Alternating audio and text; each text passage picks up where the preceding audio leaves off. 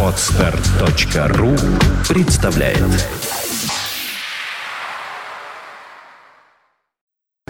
Здравствуйте, уважаемые слушатели! Редакция сайта «Бухгалтерия.ру» подготовила для вас обзор самых обсуждаемых новостей недели с 27 мая по 2 июня.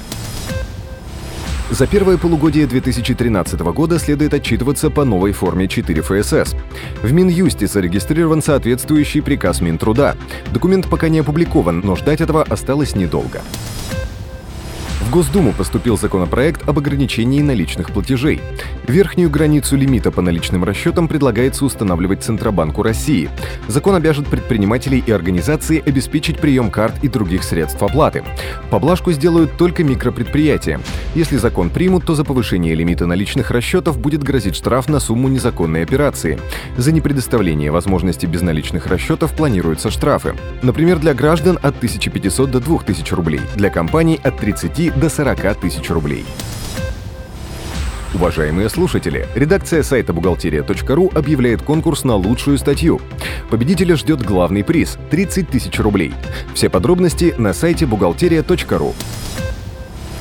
Минфин выступил с инициативой освободить от налога доход от продажи единственного жилья. Вместе с этим предлагается установить предельное значение освобождаемых от НДФЛ доходов от продажи недвижимости. Напомним, на сегодняшний день с дохода от продажи квартиры следует заплатить в бюджет 13%. При этом можно получить вычет налога в пределах 1 миллиона рублей.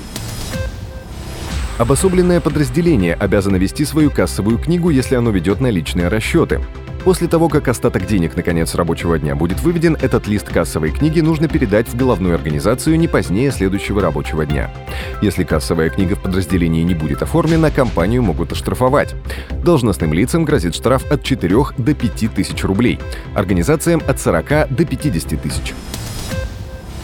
Минэкономразвития хочет выдать самозанятому населению патенты без регистрации бизнеса в налоговой.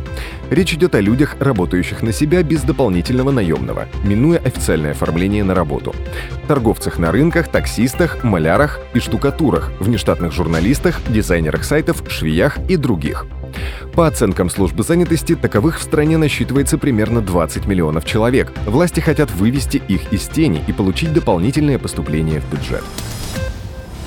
Для работодателей, применяющих УСН на 2013 год, установлены пониженные тарифы страховых взносов в размере 20%.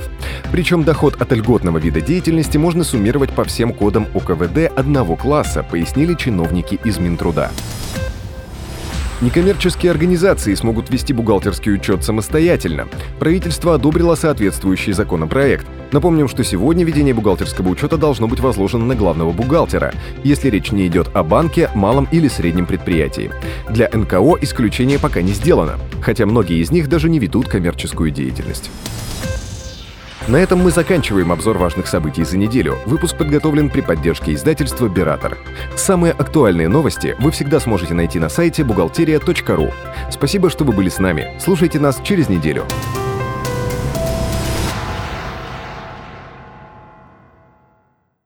Скачать другие выпуски подкаста вы можете на podster.ru